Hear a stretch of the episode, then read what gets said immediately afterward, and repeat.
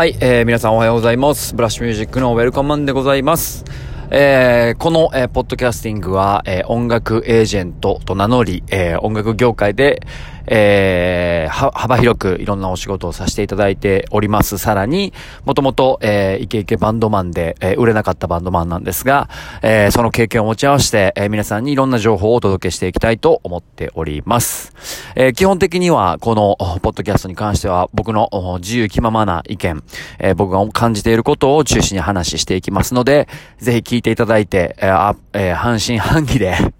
えー、いい情報を拾っていただければなと思っております。えっ、ー、と、ナムのね、紹介を、えー、ちょっと、えっ、ー、と、LA で行われている、行われていた、えー、世界の機材店、ナムショーの話をちょっと回してたんですが、えー、ちょっとふと思い出したので、ここで、えー、今感じていることを話していきたいと思います。え、音楽ビジネスについて、音楽業界について、え、今後の動向なんかをね、え、皆さんにお伝えしたいなと思うんですけれども、えっ、と、まあ、これシリーズ化してい、ければと思ってます。1回目ではなかなか話はできないと思いますが、えっ、ー、と、音楽コンテンツについて少し、えー、話していきたいなと思います。えっ、と、まあ、コンテンツっていうのはね、メディア、えっ、と、ウェブ上に置かれているいろんなメディアを、えー、発信していくことではありますが、えー、これからはですね、えっ、と、時代の流れを感じ取っても、まあ YouTuber、今、今第2次 YouTuber 時代になってますが、2世代、第2世代 YouTuber 時代になってますが、えー、YouTuber っていうものは続くとは思いますが、時代としては僕はもうピークを今ちょうど叩いている状態だなと思っていてて、どんどん YouTuber っていうビジネス自体が厳しくなっていったりとか、えー、YouTube 離れを、えー、起こしていくような気はしています。えー、ただ、あの、YouTube っていうもの自体がなくなるっていうことではなく、えっ、と、何がなくなるのかっていうのは、え収録されて、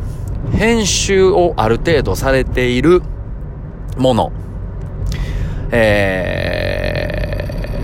ー、が、えっ、と、この、えっ、と、動画マーケットの中で、あまり重要なポジションではなくなってくるというふうに、え、感じています。なぜか、えー、これはもう分かりやすい単純明快な答えでいくと、生を楽しみたいという欲望がどんどん強くなるから、と思っています。えっ、ー、と、例えばですね、映画もそうですし、えー、音楽もそうなんですけど、まあ、ストーリーがあってね、えー、っと、素晴らしい作品はもちろんあるんですけど、やっぱりすごくいろんな人が関わった、えー、どう言ってんかな。えー、っと、編集されているものですよね。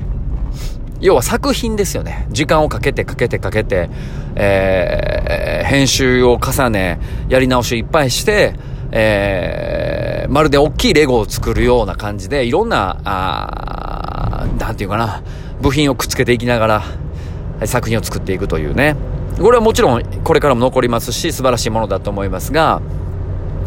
えっ、ー、と、出尽くしたのかなと。技術的な部分に関しては。なので、えっと、今人が求めているものは、その編集編集を重ねた素晴らしい作品というよりかは、その人自身が生でバッと発信した影響力だったりとか、生なので、えー、っと、事故りますよね。えー、っと、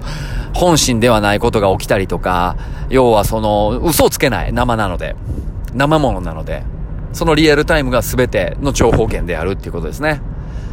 はい。そこに面白さを感じている。で、2019年のテレビの視聴率が一番良かったのはラグビーでしたよね。生でしたね。その他、えー、っと、東京オリンピックももちろん2020年は開催されますが、生放送でもちろん放送されるわけですが、これが一番視聴率高いと思います。もちろん。要は今人が求めているものは、YouTube のような編集されているものではなく、生で、リアルタイムで感動を求めていると。生の良さを追求していきたいと。なんとなく世の中がそういう方向に進んでいくんじゃないかなと僕は思っています。えー、話がぶっ飛んでいきそうですが、なので、音楽業界で言うと、ミュージックビデオっていう役割は、過去よりかは、どんどんどんどん重要視されなくなっていくと思っていますし、実際されていない。はい。これはまあ生、生が全てが原因ではないです。あの、 Spotify の、えー、飛躍が素晴らしいということももちろんあるので、いろんな要因はあると思いますが、基本的には音楽っていうのは耳で情報キャッチして、えー、感動を与えるものなのでね。えー、っと、映像がどれだけクオリティ高かっても曲が良くないと結局は、あの世の中に広まっていかない。だから、一番大事なのは音楽であって、映像ではないということですよね。そういう観点で見ると、まあ、YouTube っていう大きいプラットフォームで、より多くの人に音楽を聴いてもらうということで、ミュージックビデオが、えー、アーティストのイメージを崩さずね、えー、展開していくにはいいプロモーションツールだと世の中では思っていましたが、これからは、え、っと、もちろんそういう編集されたもの、えー、アニメとかサブカルには必要なものなので映像が、そこをももちろん生き続けるんですけども、より音楽的なものっていうのは生で、映像ではない、えー、ものがフューチャーされていくんじゃないかなと僕は感じています。えー、なのでね、ここ2年ぐらい、まあ3年ぐらい前から、あ YouTube、もともとね、10年ぐらい前から YouTuber みたいなことは、こう YouTuber っていうものが流行ると思っていたので、まあ、YouTuber みたいなものは来るなと思ってね、勝手にコツコツ自分でやってたんですけど、3年ぐらい前から、あ、生だなと。これからは、いや、生に移行していくな、全てがと思い、まあ、配信アプリケーションの、えー、っと、盛り上げとかマネジメントをやっていますね。例えば、LINE ライブとか、YouTube ライブ、Facebook のライブとか、まあ、ツイキャス、まあ、Twitter のライブですね。まあ、いろんなものを取り扱って、えー、っと、生を、えー、よりリアルタイムな、えー、っと、ホットな熱量を届けるというところにフォーカスをしているわけですね。はい。まあ今日はちょっと大雑把な話をしましたが、特に、えっ、と、生っていうものに対して、えー、これから、あの、どんどんどんどん仕掛けていこうと思っています。えー、皆さんのご意見、えー、また質問等あればね、ぜひ、えー、僕の方へ届けていただければ、えー、もっともっと細かく説明していけると思います。